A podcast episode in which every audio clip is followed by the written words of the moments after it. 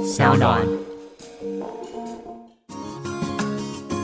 嗨，欢迎来到我的森林，我是很可爱又很可口的海苔熊。海苔熊心里话，在这里陪着你。各位听众朋友，大家好，欢迎来到海苔熊心里话，我是海苔熊。今天要跟大家谈的是我小时候非常喜欢的故事，叫做《桃太郎》。我记得我在国小的时候很喜欢看那个林小楼的《新桃太郎》。如果你有看过影片的话，可能就是跟我一样有年纪了，因为它特效做的很有趣。然后我印象当中，他在故事的最后有很多个桃子，然后拼成一个巨大的机器人。那那时候因为日本的那个特色非常的盛行，所以台湾也学了一些特色的技巧。然后类似的电影，那时候还有什么浴火凤凰吧，都是用那种很神奇的道具，然后把它做成某种特效，我觉得非常非常好玩。后来在看到原版的故事的时候，才发现，哦哟，原来桃太郎的故事里面有好多我们都没有发现的部分跟隐喻。所以今天呢，跟大家一起讨论一下，就是这个桃太郎他到底想要讲的是什么。我记得我在很小的时候，大家记得桃太阳是要去打鬼嘛，我就会跟那个兄弟姐妹们一起组成一个打鬼队，然后假想我们的这个睡觉这个床铺，因为我们小时候我是睡上下铺，然后我就假想那个床铺是一个船这样子，我们就当那个淘太郎，然后我就叫我几个弟妹当成那个。鸡跟狗跟猴子，想说我这样就可以去打鬼，这样其实那个船不会动，因为就是床铺嘛哈。可我们就想象它会动的感觉，其实蛮好玩的。如果现在这个岁数还能够玩的话，应该有多好。可是如果现在玩，大家可能会觉得天哪，我怎么长不大这样子？所以对我来讲，桃太郎是一个很重要的回忆。我小时候还买了很多很多桃太郎的那个武士刀，日本武士刀，然后只要有一把刀断了或是折弯了，我就觉得好心疼。我不晓得讲了这些之后有没有让大家开始回忆起一些小时候有关于看不论是日本童话故事，或是看一些当时的电影的回忆。那我们现在就要来进入这个故事喽。从前，从前，在一个偏僻的小村子里面，住着一对老夫妇。有一天，老婆婆到河边洗衣服，正好看见上游飘来一个巨大的桃子。老婆婆很惊奇。就下河去，去到那个河边，把桃子捞了起来，然后他把它放在那个木盆上面带回家，就是那个洗衣服的那种木盆，很大一个的。那等到黄昏的时候呢，这个外出砍柴的老公公也从山里面回来了。他一进门，看到从未见过的巨大桃子，也吓了一跳。两人正想要切开桃子，大快朵颐，可是当老婆婆把桃子给剥开的时候，却听到哇哇哇的哭声。原来桃子中间是一个健康可爱的男宝宝，老婆婆高兴地把小婴儿抱起来，因为他们老夫妻呢一直希望能够有个孩子，意外的拥有这小宝宝让他们非常欢喜。老公公灵机一动，想到这个孩子既然是从桃子里面蹦出来的，那就取名叫做桃太郎吧。老夫妻俩非常照顾桃太郎，常常做糯米饭团给他吃。时间过得非常快，桃太郎一下子就长成一个强壮的少年。有一天。有一位从港口来的老伯伯来到家里，跟老公公、老太太聊天。他们说起最近对岸的小岛发生了一些怪事。老伯伯说，那边出现一只很坏的妖怪，到处破坏房子，还抢走人们的东西。居民对于妖怪又恨又怕。桃太郎听了之后也非常的愤慨，决定出发把那个大坏蛋给除掉。两夫妻帮桃太郎准备了一些糯米饭团，好让他们心爱的孩子吃下去，更有力气对抗妖怪。于是桃太郎呢就这么上路了。走了一段路之后呢，桃太郎遇见一只小狗，饥饿的小狗向桃太郎讨一颗饭团吃，桃太郎也很好心的分给小狗吃。为了报答桃太郎，小狗决定追随桃太郎的脚步，一起去打妖怪。他们两个走着走着，遇到一只小猴子，小猴子也向桃太郎讨了一颗饭团吃。桃太郎毫不犹豫的又把自己的饭团分给对方。饥饿的小猴子吃完饭团之后呢，立刻精力充沛，也决定加入桃太郎打怪之旅。桃太郎、小狗与小猴子一起赶路，在路上，一只雉鸡飞了过来。这只雉鸡呢，也发出同样的请求。他说：“桃太郎，请你分给我一些饭团吧。”桃太郎大方的分享饭团给雉鸡，并且告诉他此行的目的。雉鸡说：“我也愿意成为你的仆人，然后一起上路。”桃太郎、小狗、小猴子与雉鸡长途跋涉之后呢，终于来到了海边，跟渔夫借了一艘船，然后渡海到对岸的魔鬼岛。当他们一登上陆地，就感觉到一股非常恐怖的氛围。但是他们鼓起勇气，继续往妖怪的城堡前进。妖怪所住的城堡有一个用铁铸造的坚固大门，他们四个怎么样都无法把大门推开。此时，身手矫健的猴子想到一个方法。他先抓住雉鸡的身体，跳入城墙边，偷偷地晃进城里，帮同伴们打开城门。冲啊！桃太郎大声喊着。他与他的同伴们闯进妖怪的城堡里。原本在睡梦当中的妖怪呢，也被这个声音给吵醒，很生气的拿起棒子，决定要杀死桃太郎。但桃太郎一点也不恐惧，吞下了一颗饭团，继续对妖怪呛声：“臭妖怪！”我已经吃了天下第一的饭团，增加了一百倍的力气，我才不怕你！来吧，桃太郎英勇地抓住妖怪，不断地揍他。小狗负责咬着妖怪的脚，小猴子伸出爪子，把妖怪的脸抓得伤痕累累。雉鸡也用它锐利的嘴巴把妖怪的眼睛灼伤。妖怪和他的手下们被打得痛苦求饶，竖起白旗投降。桃太郎说：“只要你们不再犯错。”我就可以跟你们成为好朋友，但是你们必须把从村子里面抢来的珠宝都交出来。妖怪们连声答应，发誓再也不作恶多端。这场打怪任务完成之后，桃太郎和他的伙伴们高高兴兴地回到村子，把从妖怪手上拿回的金银珠宝都还给了当地居民。县太爷听到这个消息之后，非常感激桃太郎，于是就派人送许多银子给桃太郎作为报答。好心的桃太郎又把这些银子拿去救济当地贫困的村民。县太爷知道之后，非常赞许桃太郎的行为，决定把自己的女儿许配给他。桃太郎受宠若惊，回家询问爸妈的意见。老公公和老婆婆听到了这个好消息之后，也欣然答应。于是桃太郎就在居民的祝福之下，与县太爷的女儿结婚，从此过着幸福快乐的日子。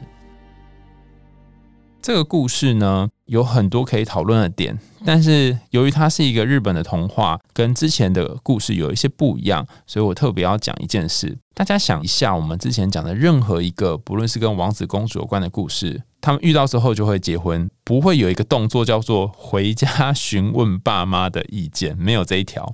可是由于这是一个东方的故事，就是日本人的一个故事，所以好像家人的这长辈的位置有点重要。所以桃太郎不是说哦，县太爷的女儿要跟他结婚之后就好哦，就结婚了，没有这样哈，他还要先询问父母的意见。这样，我们从这里可以看到有一个很特别的不同文化下这个脉络的差异。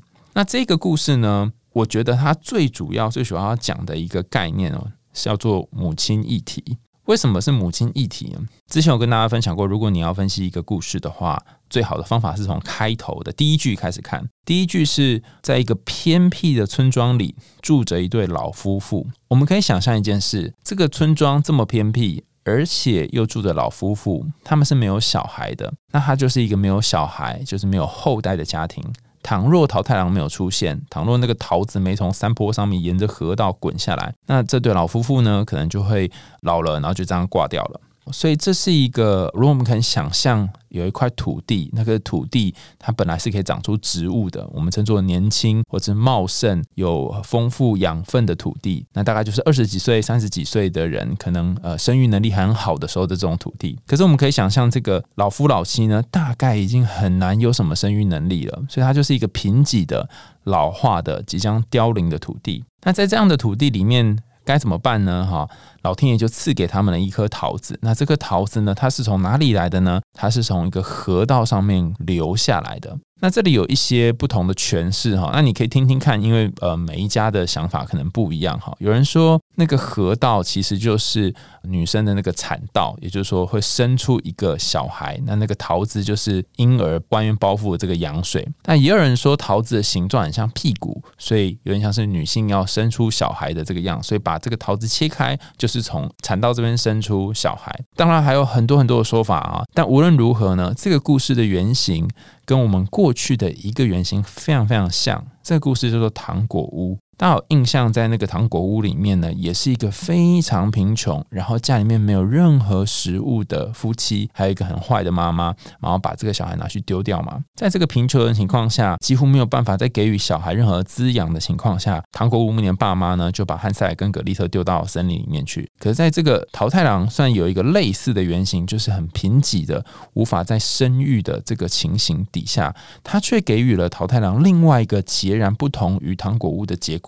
这个结果是什么呢？你可以看到有一个东西哈，从头到尾贯穿了这个故事。这个东西叫做糯米饭团，有人说是糯米团子，有人说是什么红豆包子，但是无论如何，就是有一个团子嘛。那这个团子会让桃太郎长出勇气来。从故事的开始，用糯米团子把桃太郎养大；故事的中间，糯米团子分送给不同的动物；故事的最后，有点像是大力水手吃菠菜一样，哈，就是桃太郎就吃了这个糯米团子，力气变成一百倍，然后就打赢了恶鬼。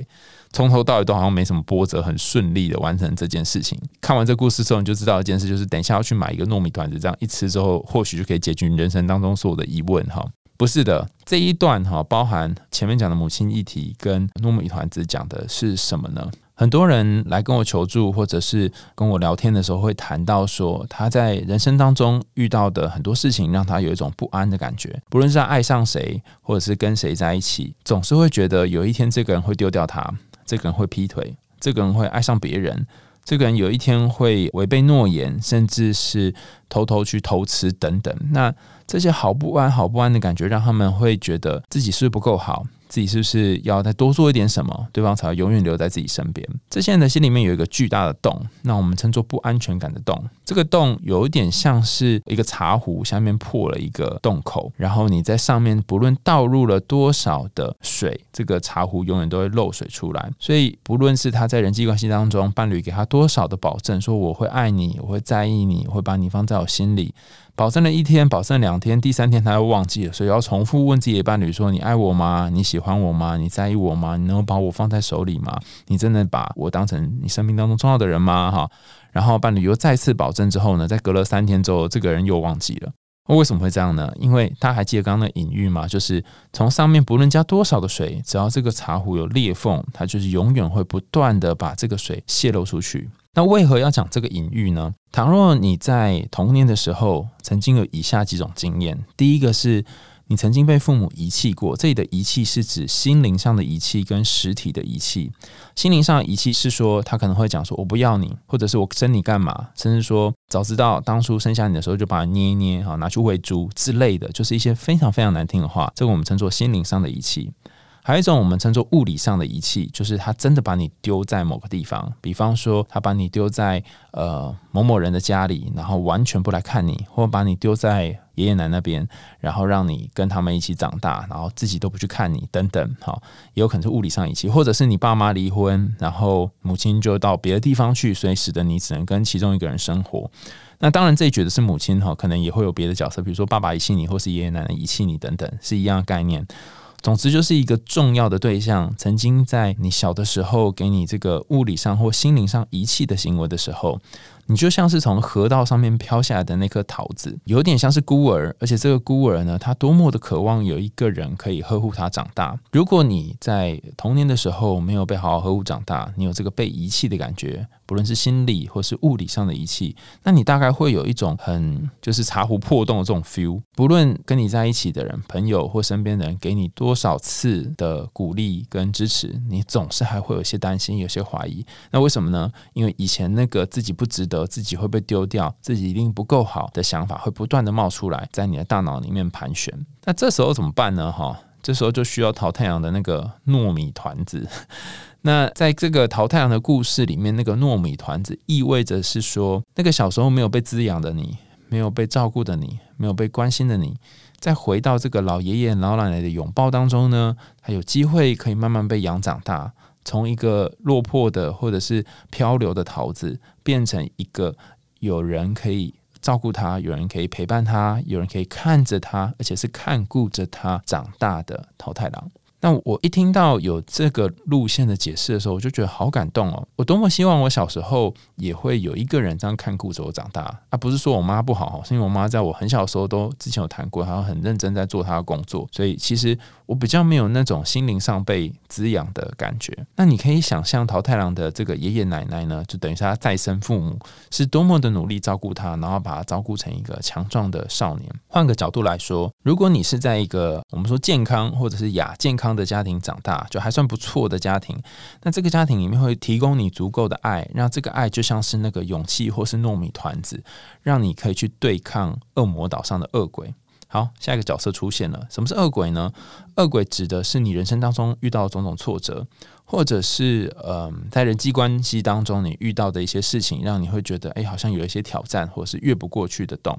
比方说，当你的爱人劈腿，或是你的朋友背叛你，甚至你的上司骂你是个没录用的人，这些都是恶魔岛上的恶鬼。有些人好奇怪哦，他们好像不知道为什么就比较厉害，可以去打赢这些恶鬼，或是面对这些挫折跟挑战。但有些人就不太行。第一种人，我们在心理学上称作这个是心理韧性比较强的人哈。那第二种人呢，我们会说俗话有一句话叫做这个就是什么玻璃心的人，好像别人说一个什么，然后你就玻璃心碎满地。可是这两个区分，并不是要跟大家说哦，你就是哪一种人，而是要告诉大家一件事情是。倘若你在很小的时候，你有吃足够的糯米团子，那么你大概蛮有机会可以呃有那些勇气变成一个有韧性的人。但是如果你不够，或是小时候有缺很多的东西，那你大概有很大的几率呢，会需要去和你的这个玻璃心面对跟挑战那些即将要来的一些威胁。那这个糯米团子是什么呢？哈，有几种路线。第一条路线是。你可以回去跟你的家人和解，不论是你的爸妈或你身边的朋友，那些曾经呃伤害你，然后让你觉得被丢下、深深孤单、没有滋养你的人和解，这是第一个糯米团子的路线。第二个糯米团子的路线是：倘若你觉得要跟过往的经验和解有一点难，那你可以先从现在人际关系开始，可能是你身边的伴侣。或者是和你呃比较要好的一些人，然后先从他们开始，从他们身上慢慢慢慢补回一些些安全感。那你就会说，可是我就破洞了，我破洞我是要怎么增加安全感呢？其实我觉得这里有一个小小的技巧，在淘太阳的故事里面有说明。这个技巧呢，就是你要去找到你的这个鸡、狗跟猴。我们看一下故事当中出现的脉络哈。先有了小狗，然后再有了小猴子，再来才是那个雉鸡。所以这三个角色的出现，分别代表什么呢？哈。我的想法是，它可能代表你人生当中，当你怀抱一些不安或怀抱一些低自尊的时候，有没有可能可以借由一些东西，然后协助你往前走？首先，我们先看小狗。小狗可能是一开始那种顺从的，然后愿意百依百顺的，别人说什么都说好的这个小狗。但是，我们看到这个小狗在故事的后面，它做了一件很重要的事，就是它负责咬住妖怪的脚，也就是让妖怪不能够移动。所以顺从这件事情，还有忠心耿耿这件事情，都是狗的特色嘛。它有什么要点呢？它要点在于，当你顺从一件事情，或者顺从一个人，会对一个人忠心，你先获得一种暂时稳定的安稳的感觉，你就比较能够站稳你的脚，然后去对抗你那个心中的恶魔岛上的恶鬼。所以小狗负责是咬住妖怪的脚，再来是。猴子，那猴子在这个故事里面第一次出场就是要那个糯米饭团嘛哈，但第二次出场也蛮有趣的哈，它是利用它的机智去跟那个鸟雉鸡结合，然后就飞过了城门，把城门打开嘛哈，所以猴子在这里象征的是智慧。也就是说，当你已经顺从一些人、一些事情，然后你在社会或工作上面达到了某种地位，学业到达某种程度之后，接下来你需要做的事情不是努力忠心的摇尾巴，而是你要长出一些你自己的智慧。这个智慧并不是横冲直撞的用力去把这个门撞开，因为可能四个人也是合力无法把这个门撞开的，而是有些时候要绕道，用一些比较玄妙的方法哈，或是神奇的手腕来完成一些事。举个例来说，你可以想象你们公司最认真。或是学校最认真、最尽责的人，他们的成绩，还有他们的就是在学校被人喜欢的程度，和人缘很好或者是手腕很好的人，他们被喜欢的程度，哪一个会比较高呢？通常都是后面这个嘛。那这个也蛮奇怪的，为什么我这么拼命、这么努力，或是某些同学这么用功，为什么总是没有办法获得大家的喜欢呢？我后来发现一件事。不论是在公司或者是在学校当中，最重要的并不是你做了多少努力，而是你有没有办法有智慧的去平衡你跟其他人之间的这个互动跟相处关系。换句话说，人际能力可能是你这辈子最重要的能力。那为什么这么讲呢？因为人毕竟不是孤岛嘛，你大概需要很多时候需要跟很多人的合作。那这个跟别人合作过程当中，这个人际能力就变成不可或缺。所以猴子象征了一种智慧以及一种和其他人合作的能力。它跟那个智机合作，把那个门给打开。所以你有没有可能从早期拼命三郎很努力的这个狗的路线，转换成猴子的路线呢？最后一个出现的角色叫做智机哈，雉鸡他做了一件事情，就是他拿那个他的嘴巴把妖怪的眼睛给灼伤。那眼睛是我们认识世界跟看到世界的一个重要的关键。也就是说，当他把妖怪眼睛灼伤，妖怪可能就看不太清楚了，然后妖怪可能就会觉得，呃，我怎么办？我好像很痛，然后我也不知道怎么样反击了哈，就等于瘫痪敌人的观察能力。那这个雉鸡讲的是什么呢？其实如果你去查典籍的话，你会发现雉鸡跟凤凰有异曲同工之妙，它们象征都是吉祥或者是一个非常祥瑞之物。不过我这里想要特别讲一件事情哈，就是雉鸡它为何要破坏妖怪的眼睛呢？在于有些时候那些巨大的恶鬼，或者是你生命当中阻挡你的困难，很多时候是因为你看这个困难的方式。让你跟这个困难相处起来会非常困难哈，意思就是说，如果你换一个角度看，或者是你不用这个眼光去看，可能就没有那么可怕了。举一个例子来说，常常会有人问我说，呃，他如果做了某件事情之后会很可怕，或不做某件事情会很可怕。那当我问他说会有怎样的可怕，那他们通常都说不出来，他就说反正就很可怕就对了哈。比方说结婚很可怕，或者是跟一个人在一起很可怕，或者是把自己的秘密讲出来很可怕等等哈。那这个很可怕的想法，可能就跟随他一段时间。后来通常都会询问他们一个有趣的问题，就是说，如果你真的讲了，或者你真的做了某件事，那最后的那个很可怕的结果，最糟的情况会是什么？很奇怪哦。当他们想象完那个最糟的结果之后，那个可怕的事情往往变得没那么可怕了。那这是在认知行为治疗当中经常被采取的一个方法，就想象最坏的结局。还有很多的治疗学派会采用这个方法。那这个智机的出现，有点像是它啄掉了你的眼睛，甚至啄掉了那个黑暗的妖怪的眼睛，邀请你用另外一种角度去看待这个事情。结论做一下哈，我们来看一下路途中遇到三个东西嘛，一个是小狗，你可能需要努力力拼命的、忠心的、顺从的，先做一阵子的事情，让你有稳定的地位。他抓住了妖怪的脚。再来是猴子，猴子用机智、智慧、人际关系跟合作，让这个打鬼过程可以更加顺利。最后是智机，他把妖怪的眼睛给啄瞎了。意思就是说，我们可能人生要用不同的观点来看待生命当中的妖怪。但你要请出这三个不同阶段的东西之前，要先做一件事情，就是要奉献出你的糯米团子。这个奉献糯米团子有两种解释方法。第一种解释方式是，你得先让自己变得稍微安稳一点，你得先让自己先，不论是心灵上的饥渴，或者是身体上的饥渴，有人可以安抚你，有人可以让你觉得安稳跟自在，你得先找到你的老公公跟老婆婆。让你有一个安稳的地方，这个安稳，你有足够能量之后，才可以把它去分给别人，你才有足够糯米团子分了，不然你都不够，你怎么分呢？所以第一条路线是，你可以回想看看，虽然从以前到可能青少年发展的这个时期，你的早年的成长经验并不一定会非常开心。曾经有没有一个可以给你温暖、舒服、自在的人，让你觉得拥有那个糯米团子，拥有他们给你的糯米团子，你会觉得？啊，真是太好了！至少我有一点点安稳的感觉呢。如果你曾经想起这样的人，那他们可能就是在河边捡到你的老公公跟老婆婆。我曾经遇到一个朋友，他告诉我一个例子。他说有一次他非常的忧郁，状况非常的低落，然后他在路边散步，他蹲在墙角边，一只食指在那个玩他的鞋子上面的鞋带，然后甚至觉得下一秒他就要冲过去马路的对面，看有没有车子可以撞死他。当他在想这个念头的时候呢？突然有一个老爷爷，他虽然拄着拐杖，但他弯下腰来，然后问他说：“你还好吗？”那这时候，我那个朋友他就两行眼泪，不知道为什么就直接掉下来了，因为他发现人来人往，好多的人，却没有一个人关注他的心情。那这个拄着拐杖的老爷爷却能够越过自己身体上面的不方便来帮助他。你可以回想你过去的回忆，有没有曾经出现过能够让你从这个漂流的孤单的河上面出现的老爷爷或老公公呢？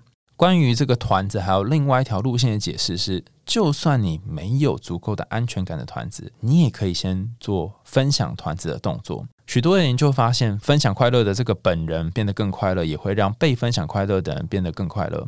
所以，分享快乐是一个非常经典而且有效的做法。你可以把你的欢笑、把你喜欢做的事情、把你爱的东西都分享给别人啊，可能是你手做的一张卡片，可能是讲的一个笑话，然后让身边的人跟你一起沉浸在这个快乐气氛当中。正向心理学的研究显示，当你把这个正向的东西分享出去之后呢，它会有一点像是一个台风一样，越卷越大，越卷越大，然后会让身边的人都感染到这些正向的气息。所以，一条路线就是回去找找看有没有曾经可以爱你的这个老公公、老婆婆；另外一条路线就是自己当别人的老公公、老婆婆，自己捏糯米团子来分享给别人。最后，我稍微讲一下这个故事里面有一个原版的版本哈，就是。老太太在吃了那个河边捡来的桃子之后呢，突然变成年轻的少女。然后老公公见状也吃了一口，变成强壮的少年。然后两个人就开始做爱，所以生下了一名男孩。那这个版本呢，本来是要收录在课本当中，但发现因为要给小朋友看，所以这个做爱桥段就不能。出现哈，就改编成现在的版本。